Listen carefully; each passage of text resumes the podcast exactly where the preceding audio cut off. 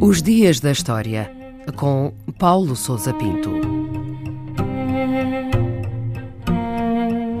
26 de novembro de 1939, o dia em que ocorreu o chamado Incidente de Manila entre a União Soviética e a Finlândia.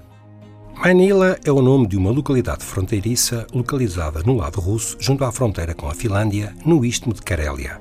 Nesse dia, a povoação foi atingida por vários tiros de artilharia com origem desconhecida.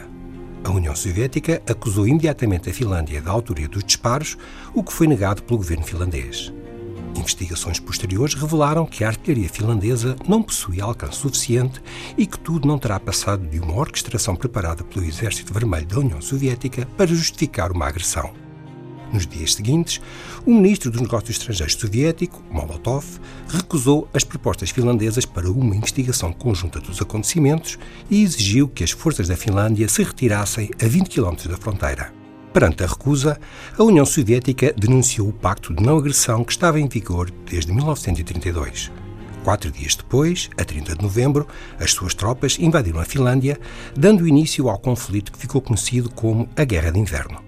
E qual é o contexto que explica este incidente? A Finlândia havia estado sob domínio russo ao longo do século XIX, tendo alcançado a sua independência após a Revolução Bolchevique de 1917.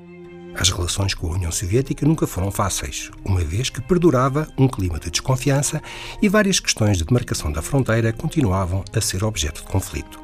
Os finlandeses temiam as ambições expansionistas de Stalin e as lideranças da União Soviética receavam pela segurança de Leningrado, que se localiza apenas a 30 km da fronteira.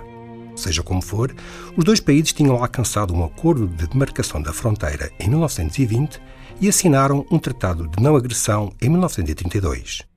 Porém, no verão de 39, nas vésperas do início da Segunda Guerra Mundial, a Alemanha e a União Soviética assinaram um pacto que deixava os países bálticos e a Finlândia como áreas de influência soviética.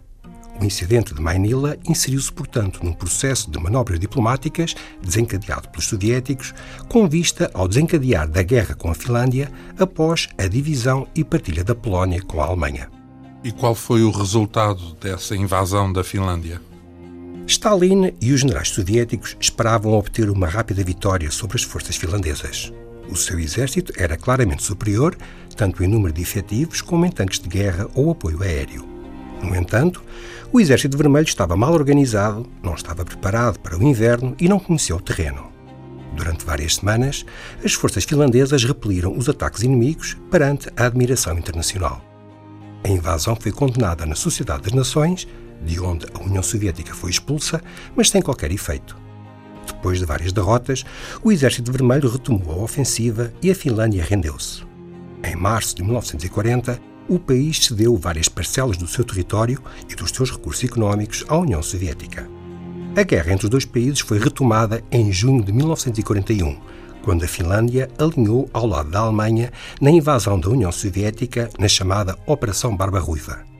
No final da Segunda Guerra Mundial, a Finlândia foi forçada a pagar uma imunização de guerra e confirmou as cedências territoriais ao país vizinho.